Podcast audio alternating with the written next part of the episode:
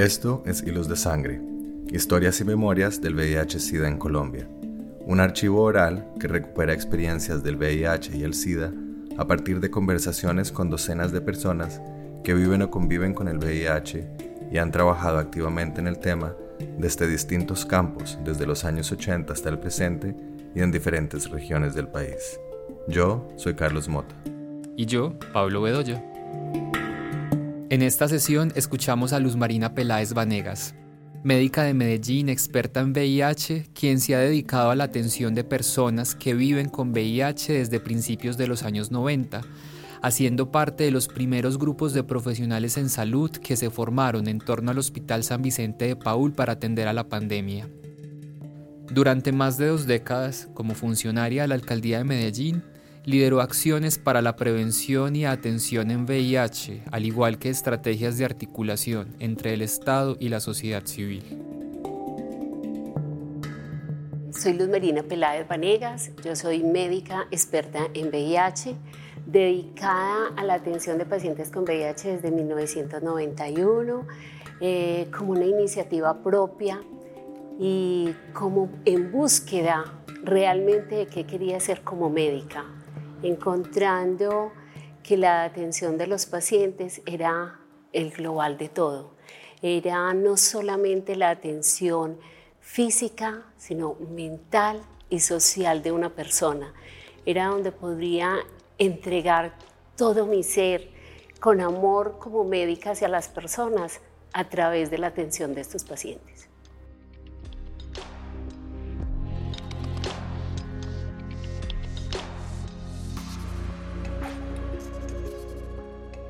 Empezar el tema en el año en que yo me gradué, eh, realmente durante mi carrera no vi eh, el tema de VIH, no se hablaba de VIH, eh, que realmente fue, yo me gradué en 1986 y en 1991 empiezo mis labores en el Servicio Médico y Odontológico de la Alcaldía de Medellín como médica de, los, de las personas empleadas de la alcaldía.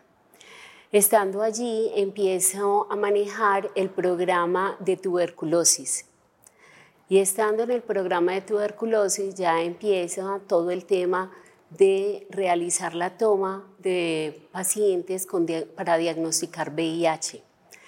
Y empezamos a hacer diagnóstico en varios eh, de los eh, pacientes de la alcaldía con este diagnóstico. Y hay un gran impacto en uno cuando empezamos a ver que entre dos personas diagnosticadas con tuberculosis, o sea, el 50% tenían VIH. No sabía prácticamente de VIH y me dedico a estudiar y a entregarme y a, a buscar tiempo para poder aprender sobre esta nueva patología, esta nueva infección que se iba documentando en el mundo. Em, de ahí empezamos a hablar, empiezo a hablar como con mis jefes de que hagamos una, una propuesta tanto de atención como de prevención para todas las personas de la alcaldía de Medellín y tengo una excelente respuesta lo que necesite, el tiempo que necesites estudiar, vas a contar con nosotros los recursos y así es que llego yo a este punto, a trabajar con lo de los pacientes. Y tristemente en esa época, porque gracias a Dios el boom de lo de la infección por VIH ha cambiado totalmente, casi que uno puede decir que estamos cerrando un círculo completo. Eh, es que en los primeros años no contamos con ningún tipo de tratamientos antirretrovirales. Entonces era pacientes diagnosticados, si teníamos 10 pacientes diagnosticados, lentamente íbamos a quedar con 5 o 4. Se nos morían más del 50% de los pacientes. No solamente con tuberculosis, sino con todas las otras infecciones que se les iban diagnosticando. Eh, histoplasmosis, meningitis por criptococosis, los linfomas, etc. Entonces el paciente, eh, el paciente que uno va viendo y haciendo su atención era solamente su manejo. Eh, médico de la patología en sí, no de la base que era el diagnóstico del virus de la inmunodeficiencia humana. Eh, esto es otra cosa que aferra mi trabajo y no, no es justo ver gente tan joven fallecer tan rápido y es luchar por acompañarlos, eh, por poderlos ayudar a ir saliendo adelante, a ver otras expectativas de vida frente a esos tratamientos y a esos manejos. Y otra cosa grave en ese momento era la discriminación, que a pesar de que aún existe, sí hay cambios, totalmente, sí los hay, porque al principio era muy difícil los pacientes y la misma alcaldía, por ejemplo, en mi consultorio no podía decir el nombre de que yo atendía pacientes con VIH, yo atendía en general, porque pues era el mínimo. Y poder entender y ayudar hacia los demás de que no tuvieran ese, ese temor, ese rechazo, esas angustias de esconderse, porque no era solamente de sus compañeros, sino de sus familias y hasta el mismo sector salud. Eh, así se va haciendo como un trabajo, pero como les decía, mi jefe está eh, dispuesto a que hagamos un programa tanto de atención como de prevención en la alcaldía.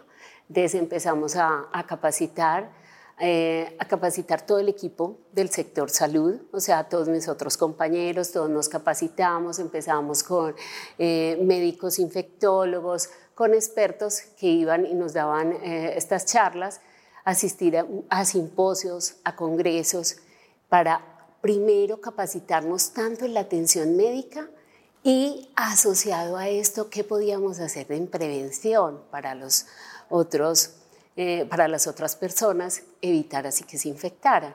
Entonces íbamos por los, por ejemplo, en obras públicas, a la Secretaría de Gobierno, a la Secretaría de Justicia, a todas las secretarías, medio ambiente, a visitarlas íbamos con charlas, con volantes y con preservativos y cosas, hablándoles uno a uno a todas las personas en la alcaldía, haciéndoles campañas de que la protección era tan importante para evitar la infección por el virus de inmunodeficiencia humana.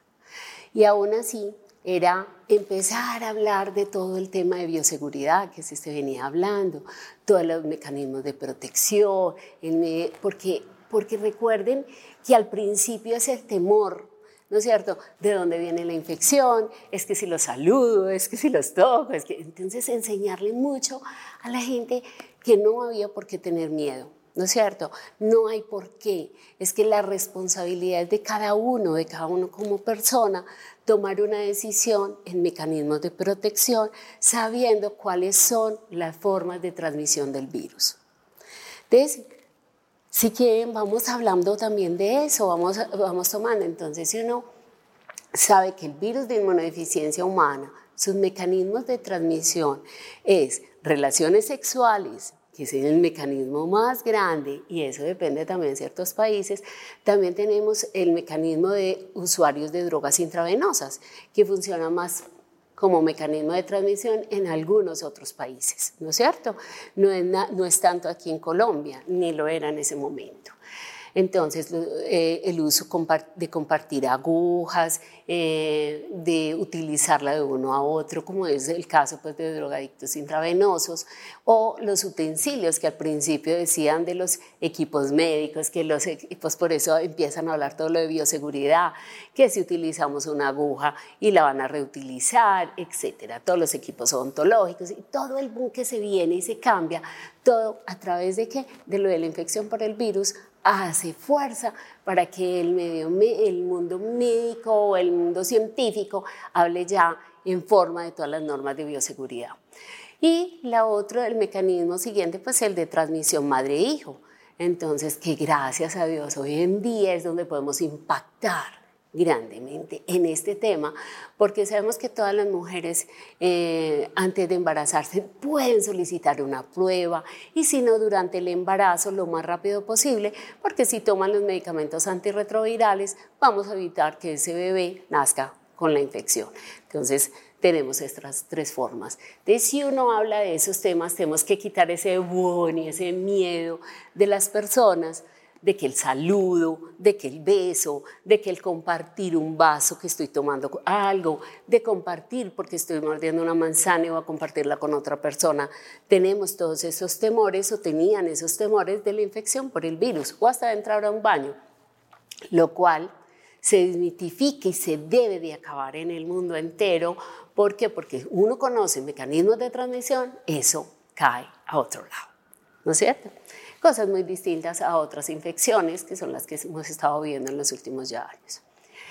Eh, entonces, el hecho de haber podido trabajar haciendo prevención y atención ha acercado a uno la posibilidad de ofertar o ayudar más a la gente, tanto con la infección como la que no tiene la infección.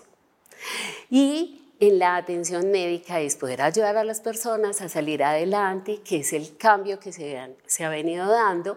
Como les decía, en los primeros años no hay tratamiento y después de más o menos en el año 93, 94 empiezan a aparecer los primeros medicamentos antirretrovirales en nuestro medio, porque no va a decir que no lo había. La acidobudina en los primeros años, en el 91 o algo, ya pues existe en los Estados Unidos, pero para que llegara a nuestro medio no fue tan fácil. Eh, posteriormente empieza a ingresar los distintos, eh, los distintos esquemas antirretrovirales y en el 96 uno conoce realmente el gran impacto de los cócteles y en la combinación de los tres medicamentos antirretrovirales y el cambio rotundo frente a la muerte por VIH. Eh, uno lo vive y eso le da a uno una gran felicidad saber de que el paciente que tienes al frente, que atiendes y que en muchas ocasiones ves que puede estar al borde de la muerte, salían adelante con los tratamientos antirretrovirales. Eso uno como ser humano, como médico, eh, le da a uno la gran satisfacción de la vida de ver lo que cambió y lo que ha cambiado y lo que sigue cambiando y lo que sigue aportando. A pesar de eso, el temor de la gente de los efectos secundarios del tratamiento antirretroviral, eh, el temor de muchos de iniciar porque el uno al otro le dice es que eso te da efectos, eso te cae mal, esto tal cosa, es peor, pues es peor estar aliviado que estar enfermo, no es tal cual, si uno lo vive, porque la vida te da posibilidades y te da grandes posibilidades de salir adelante y en muy buenas condiciones. Eh, la calidad cambia, la calidad de vida les cambia, pero les cambia bien.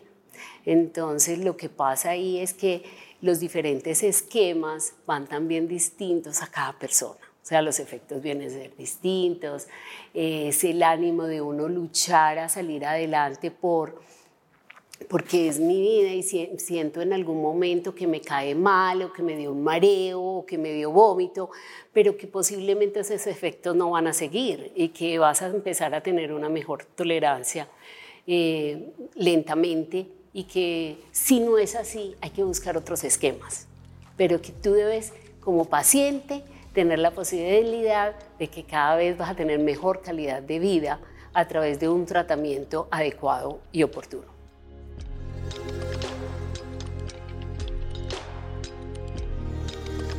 En esos primeros años, como te digo, que yo empiezo y termino pues mi carrera y mis cosas y no oigo el tema de VIH, sino cuando ya lo vivo de frente eh, y lo tengo con, los, con las personas que vamos diagnosticando, eh, al principio pues no es tan fácil, porque no hay claramente mucho conocimiento, pero sí empiezan a circular en el mundo mucha literatura y empieza de dónde empieza lo del diagnóstico, cómo se empieza a detectar, de que a quienes les da. Entonces era el marco de los homosexuales, entonces, ¿por qué? Porque en las entrevistas, en las cosas que iban siguiendo de los que tenían ciertas infecciones, empezaban a ver, wow, son jóvenes y estos jóvenes son los que tienen sexo con el mismo sexo. Entonces es, ¿qué tipo? ¿Qué, qué es lo que está causando eso? Y llama la atención enormemente que también empiezan a ver que aparecen mujeres, pero esas mujeres eran las esposas de hemofílicos. Entonces, los hemofílicos eran los que habían recibido transfusiones de sangre. ¿Y qué pasó? ¿Y por qué entonces a los niños? Entonces eran las, los niños hijos de esas mismas mujeres. Y, era una cadena, pero el volumen grande en el mundo eran los homosexuales, no ser hombres que tienen sexo con hombres. Eh, empieza el bueno y entonces eso va a implicar lo que va a pasar con VIH durante todo el tiempo de la vida hasta el momento. Y es porque hay un impacto social contra una población claramente determinada donde era mucho más susceptible en el medio que se, que se empieza a decir, ah, no, es que eso es culpa de ellos, es que se lo buscan, es que tal cosa. Y es el poder lograr entender y decirle a las personas es que el tipo de contacto sexual a nivel anal es que es una mucosa muy frágil, muy sensible porque es muy vascularizada y el hecho de tener penetración a nivel anal hace que haya más frecuencia de presentarse en los fluidos de las secreciones genitales con sangre. Entonces hace que el virus entre mucho más fácil. A diferencia, ¿y por qué traigo esto del mecanismo de transmisión? Para notar el entorno, porque la población no es que uno lo busque, no es que lo quiera, es el tipo de contacto sexual tan frágil de esa mucosa de hacer como una puerta abierta mucho más efectiva al virus. A diferencia de la mucosa a nivel vaginal de la mujer, donde es una mucosa mucho más, eh, como podría explicarle a la gente, más cilíndrica, más fuerte y más provista para un tipo de contacto sexual. Fuera de eso, pues la mucosa a nivel vaginal es por donde va a nacer también un bebé posteriormente. Entonces van a mirar la fragilidad de los tejidos es diferente. ¿Qué hace más expuesto en sí a un hombre con contacto sexual con hombre, a un contacto sexual de hombre a mujer. Entonces los porcentajes de, de, de exposición es mayor a nivel anal que vaginal. Es de riesgo, sí, pero es menor. Y por lo tanto, si vamos así, es mucho menor el riesgo también de sexo oral, pero lo existe. Va disminuyendo en categoría y en proporción. Entonces, el, el conocer y el tener esos hechos hace que el mundo se, vol se voltee a tener un rechazo a una población donde lo cual no es justo. Todas las personas tienen derecho a reconocerse y a desear tener sus contactos sexuales o su amor o su pareja con quien quiera. Somos libres, somos seres libres y de tener todos sus derechos a compartir con quien quiera. Entonces no era ese hecho. Pero si uno retoma, eh, a eso voy, lo que va a influir eso, y es lo que yo vengo a retomar con el tiempo, y desde eso es el hecho de la discriminación a las poblaciones. No, uno dice, ¿qué pudo haber pasado si se hubiera tomado una condición diferente? ¿No es cierto? posiblemente el hecho de acceder más fácilmente a la prueba, porque de ahí uno ve que al principio, como las poblaciones son más señaladas, hay más temor de yo no me quiero hacer la prueba, yo no quiero que mi familia sepa, porque es desdibujar no solamente su tipo, su rol como persona HCH, sino es desmontar todo ante una comunidad, ante tu familia, ante tus amigos, ante todo, porque empieza a decir, es que yo no estoy dando a conocer solamente el diagnóstico de VIH, sino que estoy dando a conocer toda mi vida sexual. Y eh, eso conlleva a más rechazo desde las mismas familias eh, y desde el mismo entorno en general. Cuando uno, uno retoma ese tema en el 91, hablar de sexualidad, muy poco, ni en la carrera casi se habla de sexualidad, ni le enseñan a uno a, a preguntarle al paciente o al otro sobre temas de salud sexual y reproductiva, empezando desde ahí. Es de dibujarse uno mismo y es afrontar de que la sexualidad es el entorno en general de todo. Es que la sexualidad, la gente cree que es el hecho solamente del contacto sexual. No. Sexualidad es como te miro, sexualidad es como te abrazo, sexualidad es saludarte, es mirarte a los ojos, es como te trato. O sea, sexualidad para mí es todo, es porque somos seres sexuales que queremos mirar, mostrar, y, compartir desde nuestro ser hacia los demás. Para mí eso es sexualidad y salud sexual y reproductiva es el bienestar completo como ser hacia todo, hasta nuestro entorno y hacia los demás. Pero en sí lo que se trata aquí es cómo lo trato, cómo lo hablo, porque tienen que hablar de sexualidad, eh, quién te, que te califica a ti ante los demás, eh, el tema de antes, de que se hablaba de premisco, que hoy no hablamos de promiscuidad, es que no hay que hablar de eso, es que el riesgo es de uno a uno, etcétera. Eh, nosotros en ese momento yo tenía también desde mi forma de ser era cómo le pregunto al otro cuáles son sus comportamientos sexuales. Si nadie a mí me lo enseñó, nadie supo explicarme cómo llegar al otro. Y en el medio médico, yo durante todo este tiempo también he sido docente y he sido eh, me ha tocado que roten conmigo estudiantes de medicina o de psicología. Entonces es desde cómo lo aprendo, porque no lo recibí, cómo lo comparto a los otros. Y entre las cosas, en este tema del VIH, una de las preguntas básicas es, ¿cómo son tus tipos de contactos sexuales?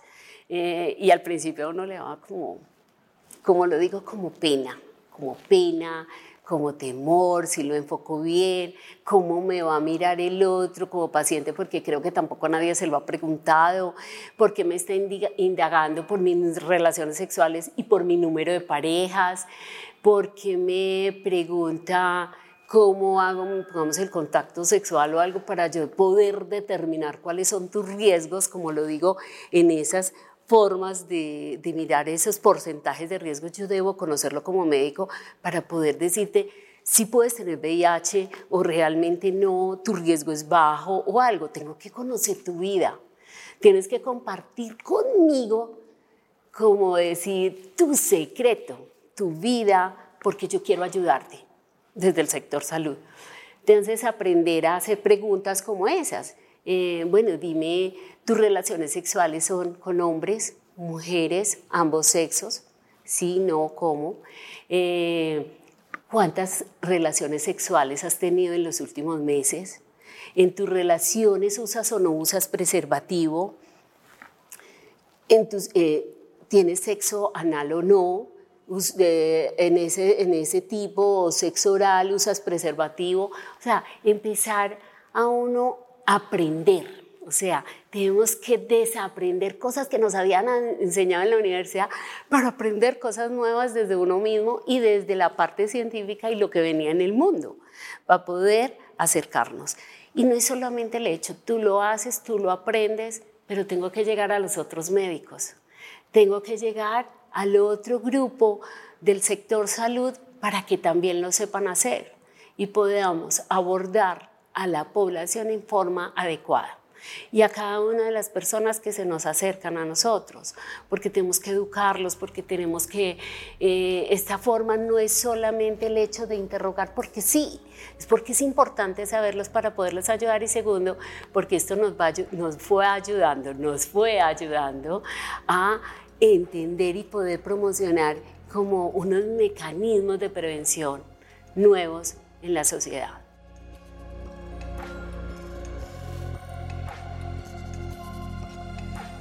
Esos prejuicios eran más como, como lo digo, cómo lo hablo, cómo lo enfrento, eh, porque dentro de uno hay que aprender a, hacia el otro, como lo decía, en la parte sexual, en la parte de los comportamientos, y es que uno desde médico no hasta acá, uno no puede pasar más allá, son sus barreras, pero eso no te hace un ser para juzgar.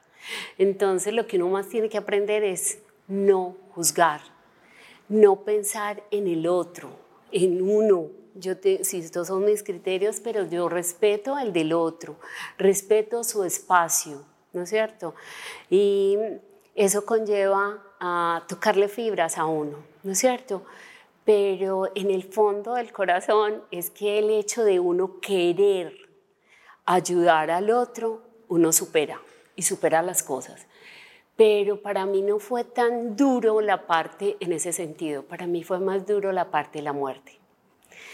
El enfrentamiento, y ya quiero retomar, mm, trabajar con VIH, enfrentarme a mí a una realidad fue la muerte. Porque soy de una familia pequeña, soy hija mujer única entre dos hombres, formada con papá y mamá, y el hecho de pensar en la muerte es que me faltará alguien de ellos. Eh, en el momento en que yo empiezo con VIH, yo tengo apenas mi primer hijo, mi hijo tiene ahí dos años, y me conmovió y me movió las fibras como ser humano mm, y siempre que hablo el tema se me aguan los ojos porque veía morir mucha gente. Y, he tenido unos procesos de aprendizajes hermosos frente a la muerte con pacientes con VIH.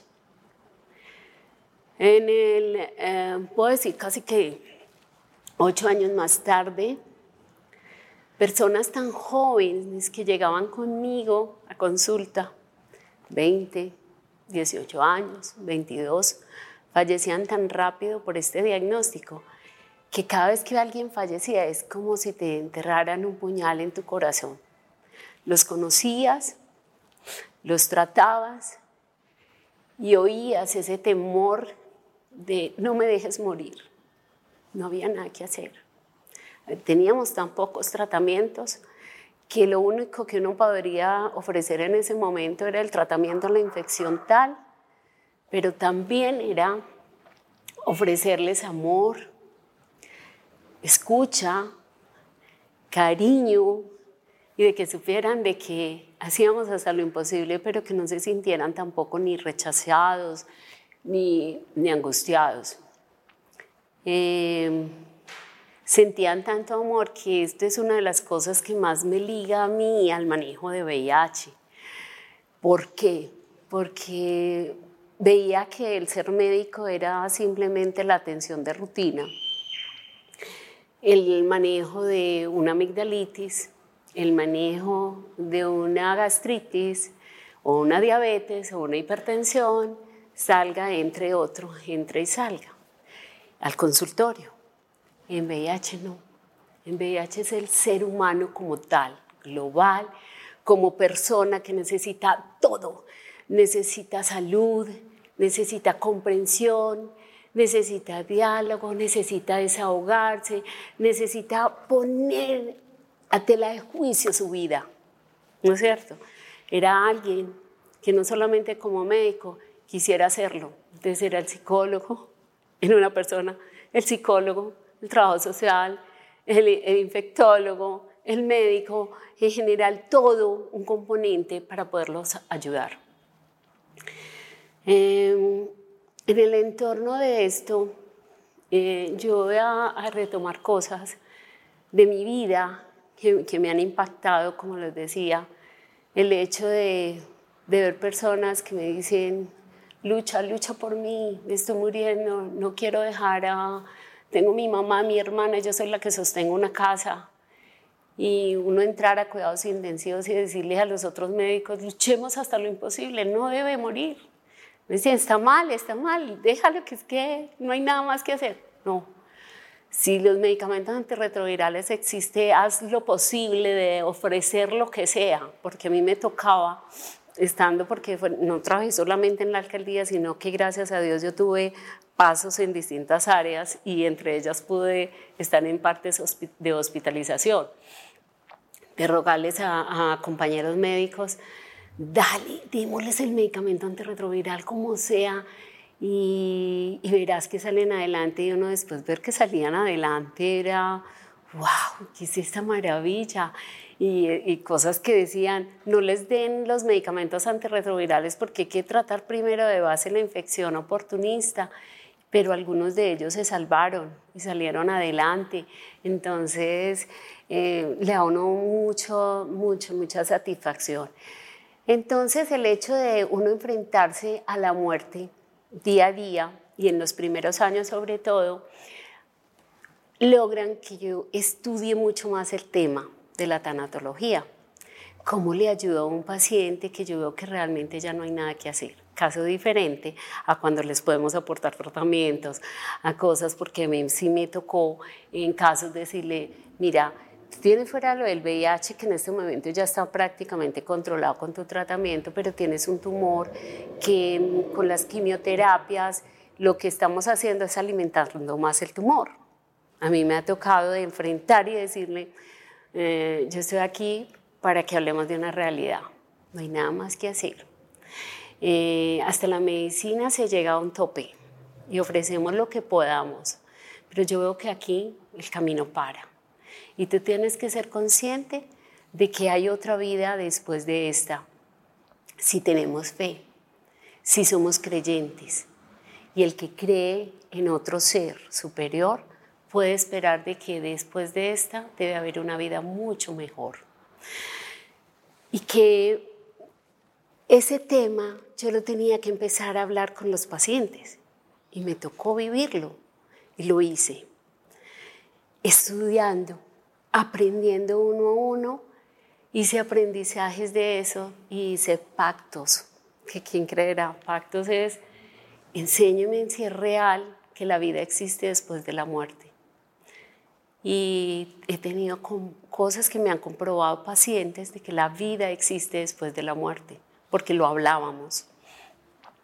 ¿Y cómo? Pues la gente me va a preguntar, ¿y cómo? ¿Pero y cómo lo hizo? Pues, eh, porque me daban señales, después de que fallecieron me dieron señales y yo soy una creyente total de que existe. Em, entonces, tocarle a uno fibras de ser humano, como tú dices, la parte de la sexualidad, el afrontar lo que creía, lo que no creía, el afrontar la realidad de que aquí nadie va a vivir para toda la vida, de que todos vamos a morir. Pero hoy en día uno ya de que, desde que lo hablo, yo digo, no vamos a, no vamos a, seguir diciendo es el de VIH se va a morir, no, es que todos nos vamos a morir. Ahora la idea es que tú no te mueras por VIH, ¿no es cierto? De que tú tienes las mismas posibilidades al que no lo tiene. ¿no es cierto? Porque los tratamientos son una maravilla, porque lograron, además de que tú tomas el tratamiento y no infectes a nadie más, de que tú no eres transmisor de la infección como se decía en los primeros años, que todo cambia, que la evolución y la evolución de la infección por VIH, por eso decía, va en un círculo casi que llegando ya completo, porque para mí completo es que diga, hay cura, ¿no es cierto? Y por eso no llega a ese punto, pero estamos muy cerca.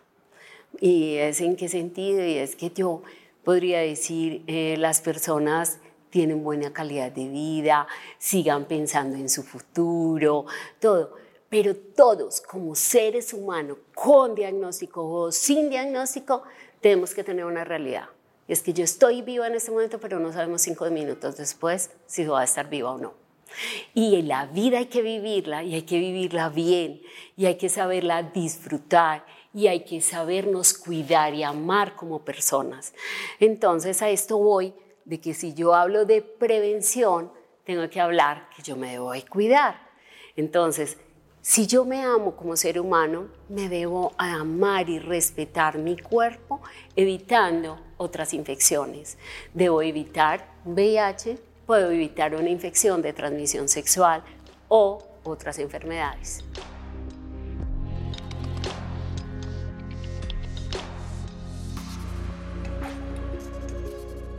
Yo tengo una historia y es que más o menos eso ocurre en 1993-94.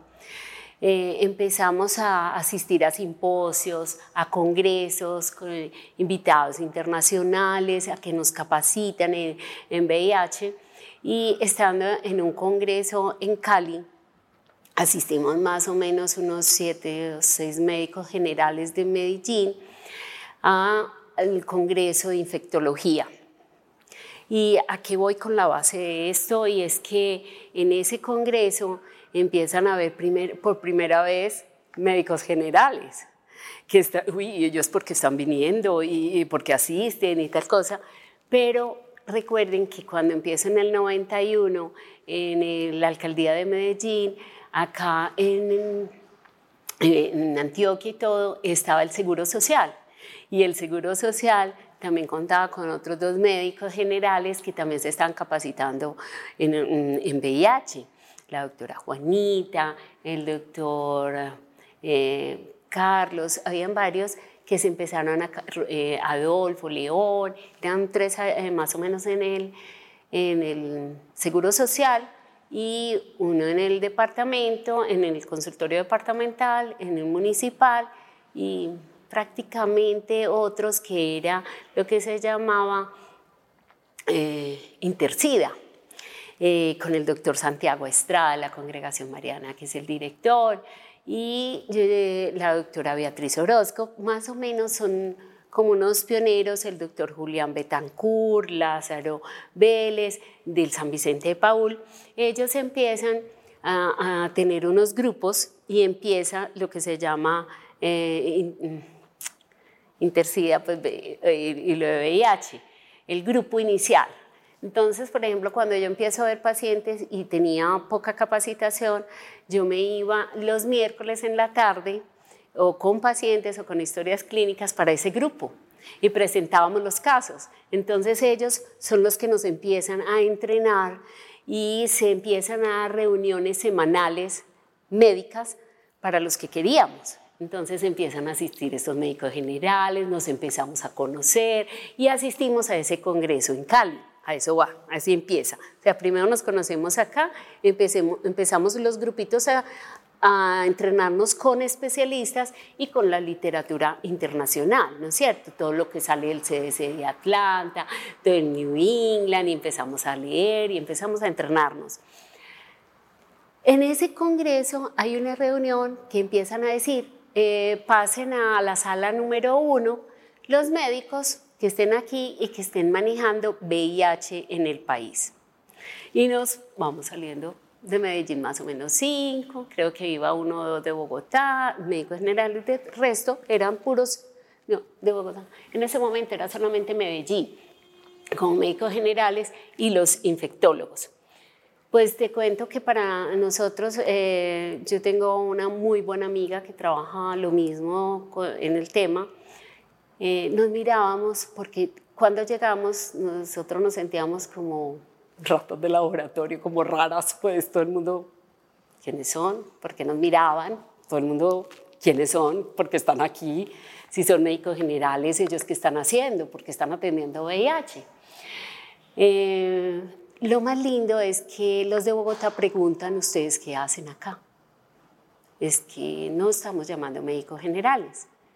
Y separan nuestros referentes, el doctor Julián Betancourt, infectólogo de Medellín, y les dice a los de las otras ciudades, eh, ellos están acá porque nosotros los estamos entrenando para la atención de pacientes con VIH y tienen nuestro apoyo. ¡Wow! Nosotros como que, así como hago yo esa respiración, siquiera sentimos como el apoyo. Entonces, desde ahí se empiezan a abrir las puertas de la capacitación a médicos generales en VIH y eso empieza en ese año, ya en el 93. ¿sí? Eh, y seguimos con un entrenamiento, te digo que si no era cada ocho días, cada 15 días en el San Vicente de Paul, presentación de casos, estudios clínicos, cosas, y nos fueron entrenando.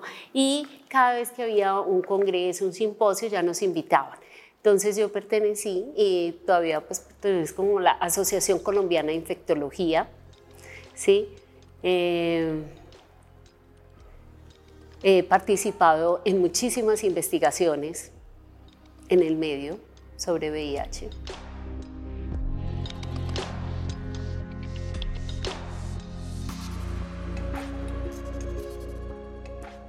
Eh, el hecho de estar manejando VIH desde antes de que lleguen a, Colombia en forma los tratamientos antirretrovirales, porque te voy a decir que en el 91 eh, personas adineradas realmente con plata podían conseguirlos, pues los mandaban a traer, realmente pues de mi grupo de pacientes no, ¿no es cierto? Pero sí uno sabía que la acidobudina eh, se estaba utilizando a pesar de sus efectos secundarios como anemias severas y cosas, pero daba resultados porque ahí empieza a disminuir la mortalidad, ¿no es cierto?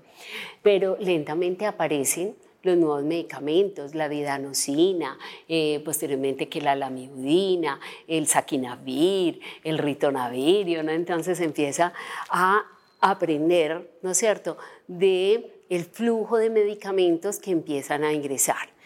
En el 96, en la reunión en Guatemala, que estoy, no estoy muy segura, 96-96, a mí me tocó conocer al doctor Yahoo, que si ustedes saben es un pionero en el primero en el mundo que empieza a hablar del cóctel, eh, que él fallece cuando va en un vuelo hacia un congreso y se acuerdan del avión que cae, eh, David Hook a mí me tocó conocerlo, me tocó hablar con él, ¿no? y pues impresionante, porque eh, uno verlo cerca y oírlo y uno preguntarle y él decir, no, es que ahora te, con tres medicamentos los pacientes ya son cargas virales indetectables y no utilizábamos ni siquiera la carga viral, no existía.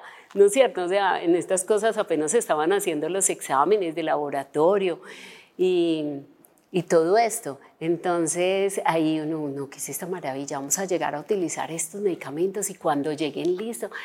Eh, hay una cosa buenísima y es que yo trabajando en la alcaldía de Medellín era lo que necesita el paciente. O sea, aquí no es, eh, hay que esperar, no.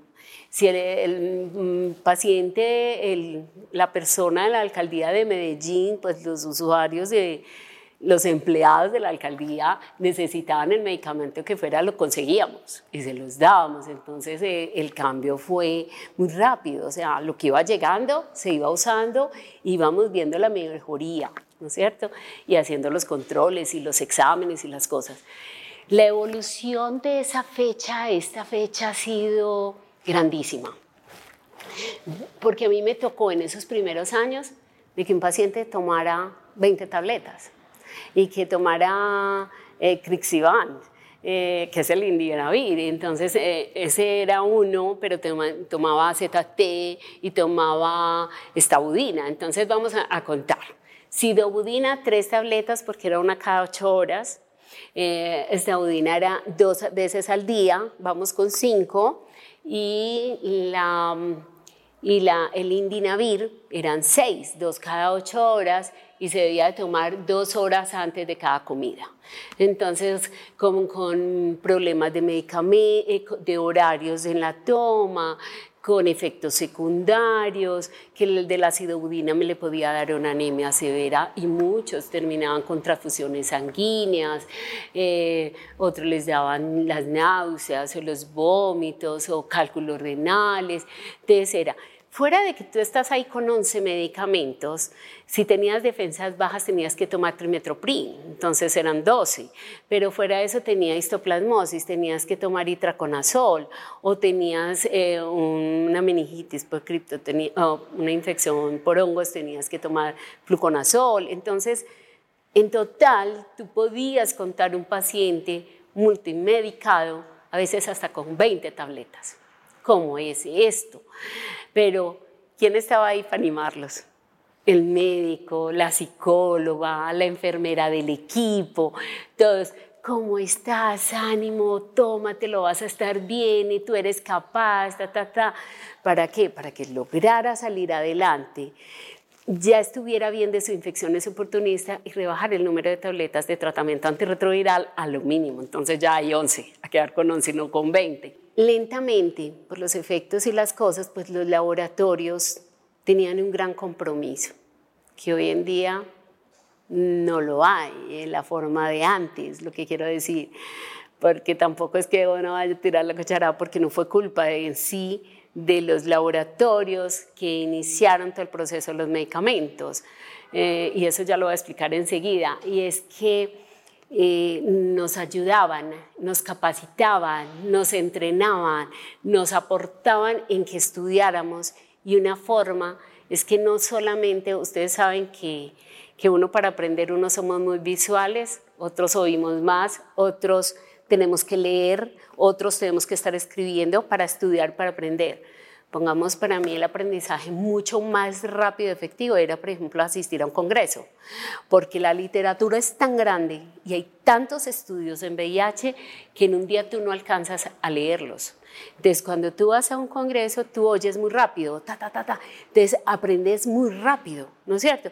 Y aprendías y entrabas uno y otro. Entonces, eh, todas estas cosas ayudaron. Lo que quiero decir es con lo de los laboratorios es que eh, desde el cambios en la ley, las normas y todas las cosas, pues prohibieron de que ya patrocinaran los, los estudios hacia los médicos a través de los congresos. Mm, eso ya eso se acabó prácticamente. Es muy raro que a ti uno que otro te llevan a aprender o a estudiar. Lo que quería decir de eso.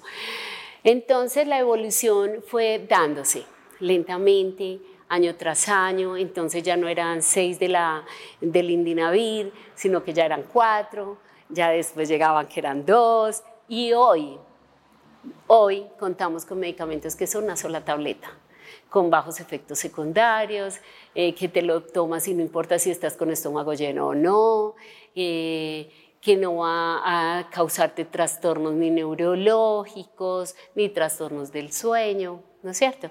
Entonces, ¿qué se ha vuelto en esto? Una evolución constante de, en cuanto a los cambios de los medicamentos, en cuanto a disminuir los efectos secundarios al mínimo.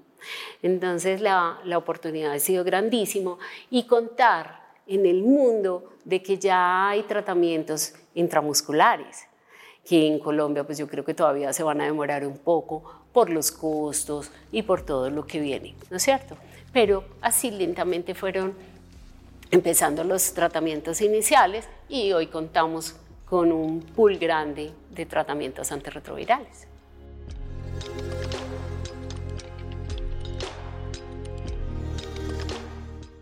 En VIH, el aporte en la parte normativa ha sido mucho desde la sociedad civil, más que en cualquier otra patología. En VIH, tener involucrados a las mismas personas que hacen parte ayudado. Eh, el que ellos se apropien como personas conviviendo con el virus, como en sí ha hecho que sean escuchados y que todo se haya dado un giro en las normas, en las leyes, en el compromiso, en todo. ¿Por qué? Porque han sido pioneros. Para mí, que en todas las otras patologías, los pioneros han sido las personas que luchan por sus mismos intereses. ¿Sí? Entonces, en VIH es donde uno lo ve, porque pocas veces uno ve que los usuarios de la liga de, de, hemofilia, pues no ve, pues, o de insuficiencia renal, ¿no? en VIH sí. Y eso aportado socialmente, y no es solamente en todo el mundo. O sea, porque se involucraron, porque se metieron, porque vamos a luchar por mis derechos, por los derechos de todos, no solamente los míos como personas, sino de todos, ¿no es cierto? Entonces eso, eso, eso influyó y sigue influyendo. ¿No es cierto? Eh, como en las guías para una patología, usted no invita a, venga que es que va a hacer las guías, por ejemplo, de úlcera gástrica o de gastritis o de otra patología. No, en VIH sí hacen aportes. Y es desde mi vida, cómo me veo y cómo lo sufro yo cuando me tomo el medicamento o cómo me siento desde la discriminación o desde el trato del sector salud, porque ahora lo hablábamos, de que aún, yo voy a decir, aún todavía en el sector salud puede haber discriminación, ¿no es cierto? ¿Por qué? Por tipo población, por desconocimiento propio, como lo mismo que existe en general en la población. Yo digo que si hay discriminación es porque no conoce bien el significado de esta patología, de esta infección, ¿no es cierto?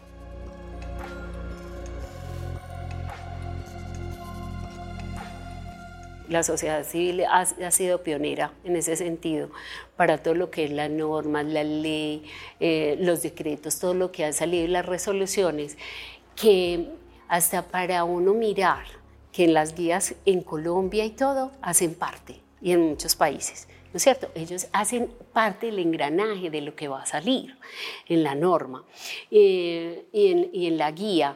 Eh, el plan de respuesta intersectorial de VIH acaba de salir. ¿No es cierto? Y ustedes miran, en todo componente está la sociedad civil, ¿no es cierto? Que es una cosa muy, muy importante. Mm, los cambios en la protección a los derechos, yo creo que también va influenciado en todo lo que ha evolucionado esto y es el compromiso desde, la, desde a quien le ha tocado, ¿me entiende? Eh, si es, esta es una patología de todas las clases sociales, ¿no es cierto? Entonces ha ayudado a que gente de altos recursos, porque lo ha pasado en el mundo, ¿no es cierto?, de altos recursos pueden ayudar y aportar a este tipo de infecciones, como el VIH, pues.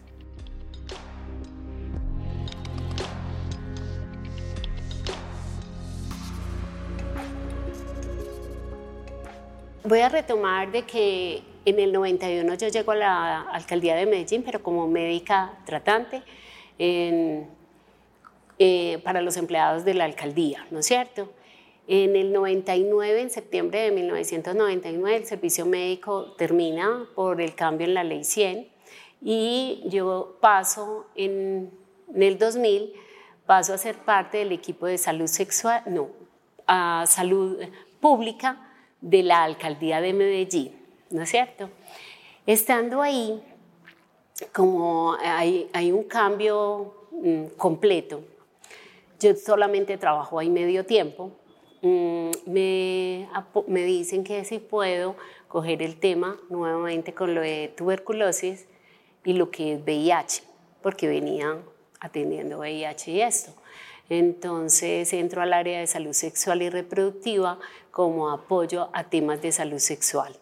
Eh, en ese momento de salud sexual y reproductiva. Y mm, me dicen que entre las cosas que hay que hacer es apoyar a alguien porque realmente yo no hago parte de la vigilancia epidemiológica porque es de otra área, pero apoyar en capacitar al sector salud para el reporte de casos de, de, VIH y las notificaciones de las distintas patologías que deben de ser de notificación obligatoria. Eh, ahí que llego yo, cuando llego, pues empiezo a ver en hojitas el primer caso eh, en Medellín, 1985, y empiezan a aparecer los reportes en el 86, 87, 88, y lentamente, pero todo estaba en hojas. ¿No es cierto? Entonces empezamos a hacer como un Excel, a guardar datos, a reportar, que era lo que se reportaba ah, al departamento, ¿no es cierto? Al Servicio Médico Departamental, mm, a la gobernación. De ahí, entonces, ya empezamos a sacar, salen los volantes desde el ministerio para la vigilancia, el Civigila, el reporte de casos. Entonces, empezamos a capacitar el sector salud para que reporten los casos tanto de cuando se diagnostica VIH, si está en fase SIDA o por muerte, ¿no es cierto? Y las distintas patologías. Realmente ahí en los primeros años todos hombres. Eh, lentamente empieza a aparecer, años después, pocos casos de mujeres y eh, vamos en una relación 2-3 y en los últimos años vamos entre 3 y 4 reportes de, ¿qué quiere decir 3, 4? O sea, eh, entre 10, más o menos de 10, son 6 hombres, 4 mujeres. ¿No es cierto? Entonces veíamos que seguíamos teniendo más casos en, hombres que en mujeres y los casos en bebés, ¿no es cierto? Por transmisión perinatal. Eh, se hacía investigación de caso cuando es una transmisión madre-hijo. Eh, es lo que se ha logrado impactar, dando capacitación y entrenamiento en los primeros pues, años y los seguimientos de que los programas materno-perinatales y el de maternidad segura es que a pesar de que la norma estaba, no se cumplía. O sea, toda gestante que hacerle la prueba de VIH, tal cosa para poderlos diagnosticar a tiempo y poder disminuir la transmisión a los bebés. Entonces era seguimiento a las IPS, era ir a entrenarlos y concientizar cada vez más a quienes hacían esos controles prenatales de siempre ordenar la prueba. Y no solamente ahí, sino que teníamos que buscar y hacer detección de VIH en otros. Entonces, en los programas de tuberculosis, bueno, les están mandando a todos la prueba de VIH o no. Eh, cuando se hacía un diagnóstico de una infección de transmisión sexual, les están haciendo la prueba o no. Entonces, empezamos a movilizar el tema y a capacitar y entrenar y eso le tocaba a la Secretaría de Salud de Medellín. Pero no nos podíamos quedar solamente en entrenamiento teníamos que llegar a tiempo. ¿A dónde? A los jóvenes, a la gente que se está infectando, ¿no es cierto? Y a todas las poblaciones, porque sí, el volumen grande de jóvenes, pero recuerden que también en, eh, al adulto mayor, a la persona mayor de 50 años, al de 40, a distintas edades. Esto no discrimina. Relaciones sexuales sin protección, estás en riesgo, ¿sí? Más si no sabes si tu pareja, porque muchas veces ni tu pareja sabe, ¿no es cierto? Si tiene diagnóstico o no. Entonces empezamos, de acuerdo a las normas y a las resoluciones emanadas desde el Ministerio de Salud, debíamos de cumplir hacer unos programas y unos proyectos. Son los programas y proyectos desde la Alcaldía de Medellín para poder impactar en la prevención de VIH y otras ITS. Entonces, como les decimos, si yo de ahí, con el tiempo, empiezo a trabajar todo el área de salud sexual y reproductiva, ¿no es cierto? Entonces, salud sexual y reproductiva, ¿qué, qué toca? La salud sexual de adolescentes, la prevención del embarazo en adolescentes, la prevención de ITS y VIH, el embarazo no deseado, la violencia sexual, ¿no es cierto? Entonces, ¿qué teníamos que hacer? proyectos y programas que me abarcaran todos esos temas, de acuerdo a una norma, a una guía de cómo lo teníamos que ir ejecutando.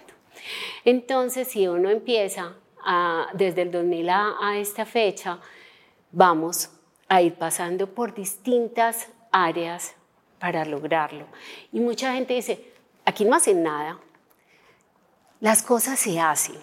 Lo que pasa es que el recurso económico, o sea, el dinero, no es tan grande para abarcar el 100% de la población. Entonces los proyectos nunca llegan a todo el mundo. En ese tiempo, ¿no es cierto?, ¿qué empezamos a hacer? Vamos a, pasar por distintos temas porque vamos a, hablar de proyectos como escuelas y colegios saludables. Se llegan a las instituciones educativas que le corresponden a la alcaldía de Medellín. No estoy hablando del, o sea, al ente público, no al privado con proyectos de capacitación a través de psicólogos, trabajo social, ¿no es cierto? Y algunos de ellos tenían uno que otro médicos o no, pero con entrenamientos y con líderes. ¿En qué temas? En todos esos cinco temas de salud sexual y reproductiva, pero no solamente en eso, porque es que escuelas y colegios no es solamente para salud sexual y reproductiva, sino para otros temas, ¿no es cierto? Para prevención del bullying, para la prevención de otros temas en alcoholismo, etcétera, porque en salud sexual, en, en escuelas y colegios son muchos temas, pero de ahí cogíamos un grupo que los capacitábamos en eso de salud sexual y reproductiva para que llegaran a los jóvenes, y no solamente a los jóvenes, a los docentes, para que cuando un joven le pregunte a su docente o a su profesor, también sepa qué responder y cómo capacitarse y cómo entrenarlos y cómo hablar del tema. Entonces, ¿a través de qué? De videos, de juegos, ¿no es cierto? De distintas temáticas. Y involucrándolos para que ellos también aportaran con proyectos, con, a ver, ¿cómo les digo? con temas de prevención. Entonces, ¿cómo hacer desde que los jóvenes hacen de que los jóvenes también sean escuchados? ¿Me entiende? O sea, si yo quiero, voy a hacer una obra de teatro. ¿Para qué? Para que mis compañeros aprendan del tema, ¿no es cierto? Entonces, escuelas y colegios saludables.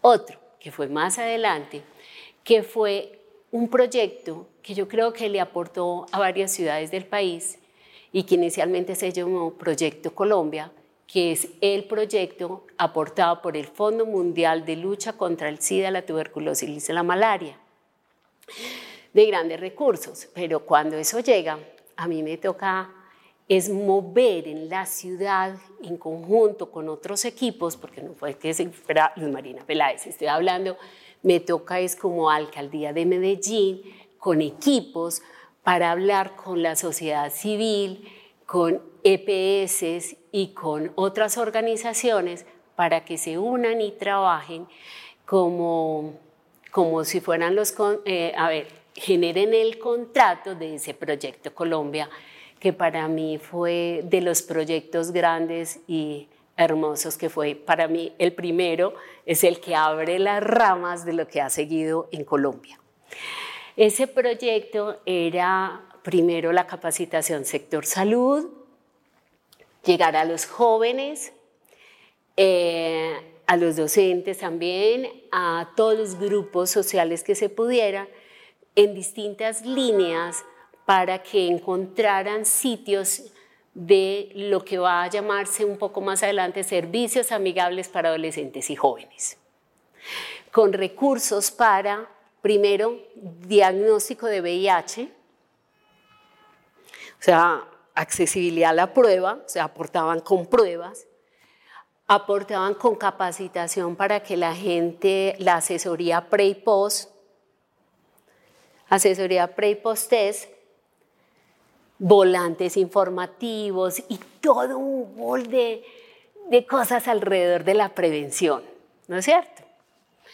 Em, ahí, en ese, que ese contrato dura más o menos unos dos, tres años, se van sacando ideas para que las alcaldías lo sigan implementando.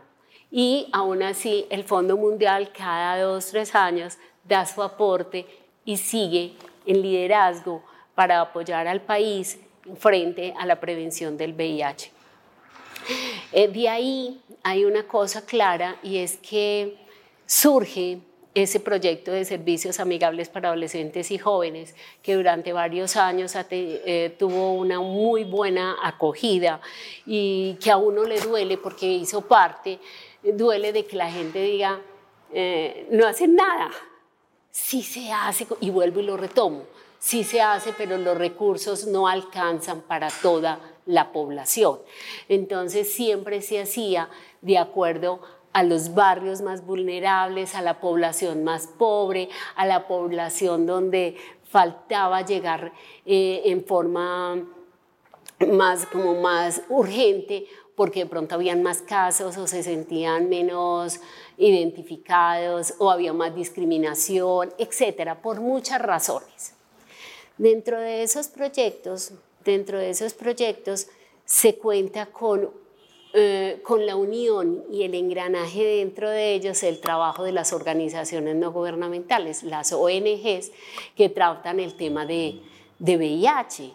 Y el proyecto Colombia fue uno en que hizo búsqueda de dónde estaban las ONGs en la ciudad que trabajaran el tema y eso es como hacer un mapeo, el cual se hizo a través de ellos y otra parte, un mapeo grande de organizaciones que hizo la alcaldía de Medellín para poder complementar de que en ocasiones ustedes ven que los mismos proyectos llegan a las mismas zonas.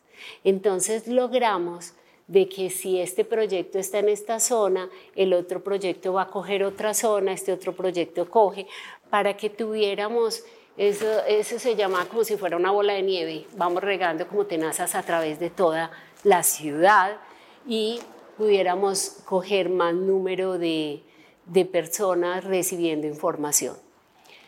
De ahí, en esa unión y el conocimiento también de las ONGs, nuestro trabajo ha sido muy unido, o fue muy unido. Yo voy a decir, hasta el año en que yo estuve en la alcaldía, 2018. Se trabajaba en forma muy articulada, muy unidos, en que hicieran parte con la alcaldía a través del contrato de centros de escucha. Si uno puede decir que es parte del centro de escucha para que la gente que oiga esto entienda, es que los jóvenes son líderes y se reconocen como tal cuando también tienen una capacitación, están entrenados y pueden llegar a sus pares con personas.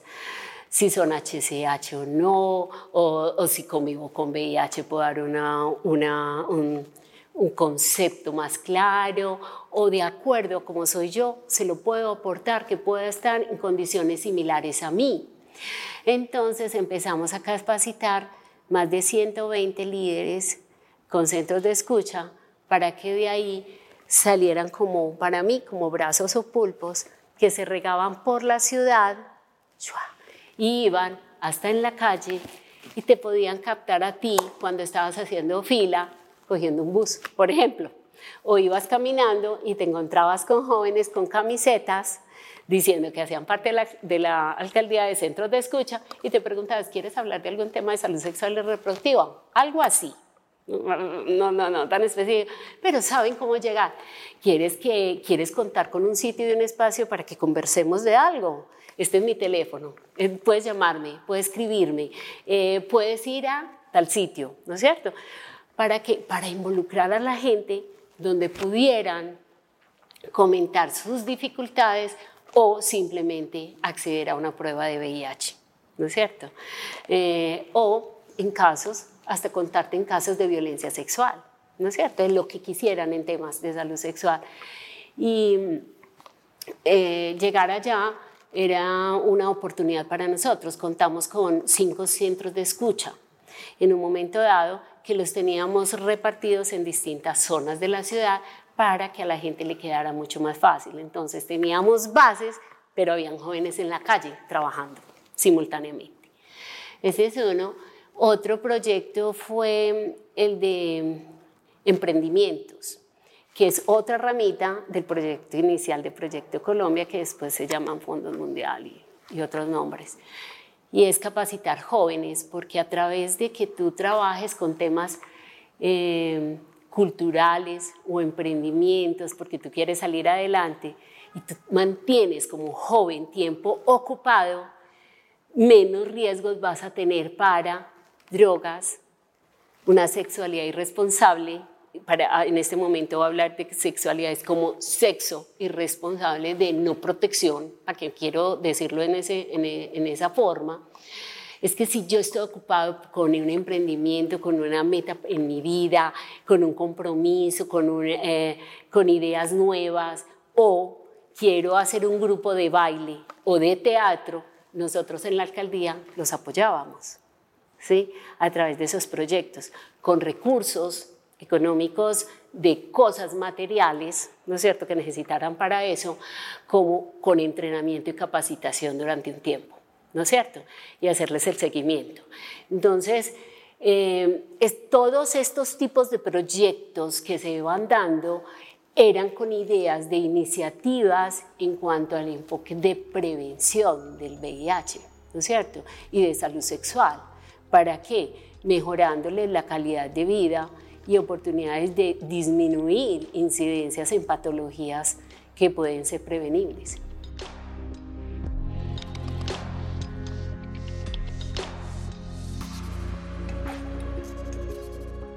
Durante varios años, eh, la alcaldía eh, tuvo un, un, programa de televisión en Telemedellín, donde cada ocho días eran dos temas de salud sexual y reproductiva. O sea, el programa era diario en distintos temas de salud, pagados con recursos de la alcaldía como una forma de llegar eh, rápidamente a más poblaciones, porque también esos programas hacíamos de que las instituciones educativas los colocaran para las clases de salud sexual y reproductiva o distintos temas o de ciencias o lo que sea. Y la gente los podía ver y quedaron grabados. Muchos de ellos existen en este momento en YouTube. Em, eh, em, conseguíamos gente entrenada en los temas, ¿no es cierto?, distintas áreas y muchos programas de esos de televisión se hacían hasta con jóvenes, ¿no es cierto?, a través del juego, a través de charlas, eh, de distintas formas. Entonces, más o menos esos programas existieron más, yo creo que mucho más de dos años.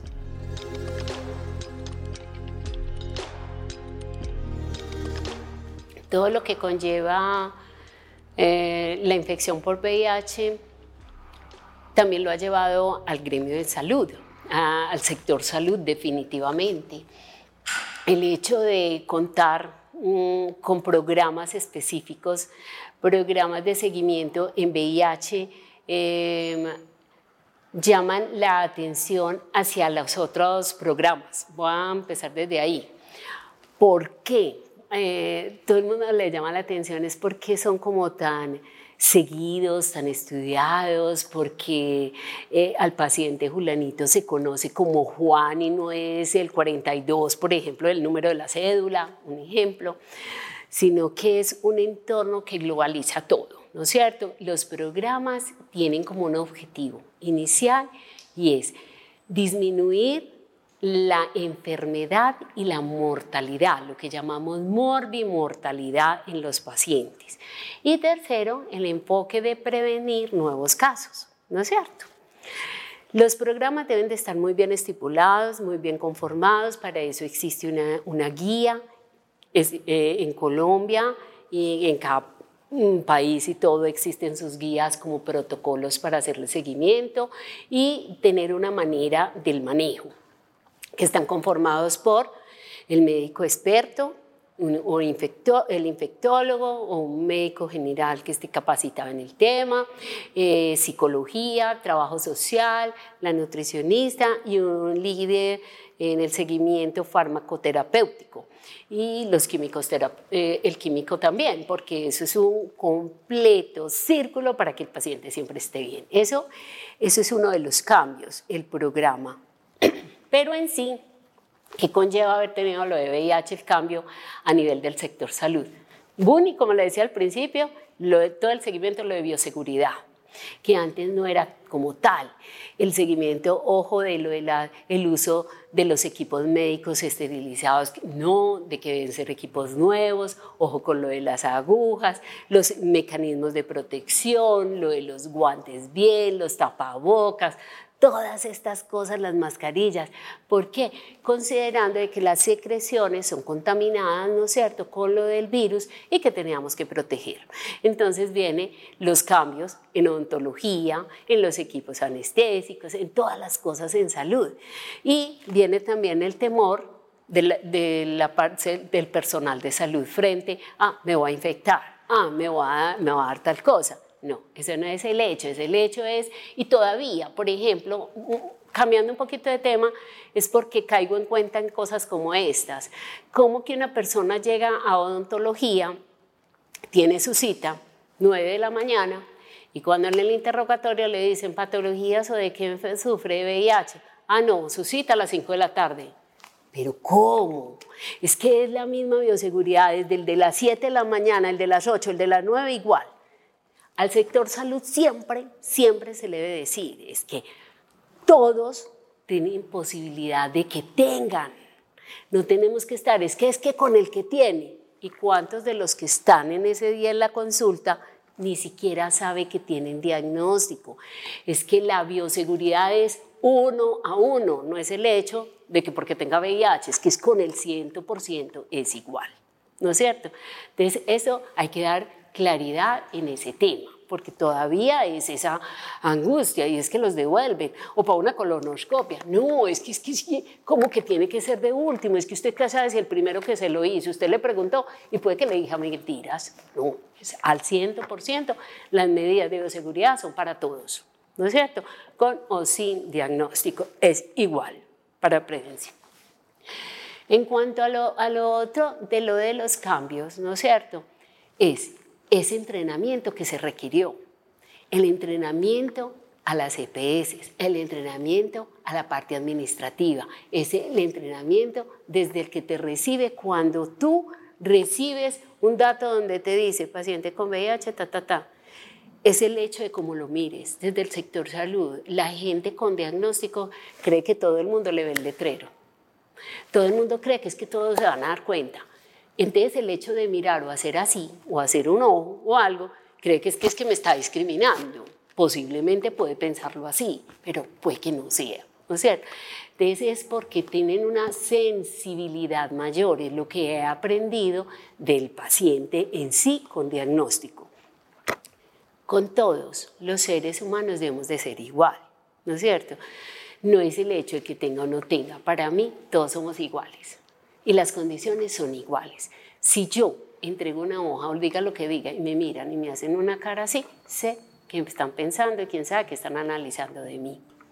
Desde, ese hecho, a eso voy, desde el punto mínimo en la vida, todos los que nos relacionamos con el otro tenemos que saber que con nuestro comportamiento, nuestra mirada o cómo hablamos o cómo miramos estamos ofreciendo algo bueno o algo malo.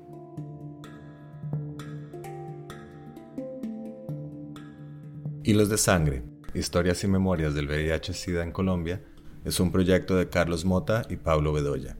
Edición de audios, Juan Camilo Ortiz. Con apoyo de Penn Mellon Just Futures Initiative, Museo de Arte Moderno de Bogotá y Grupo de Investigación en Intervención Social, Universidad de Antioquia.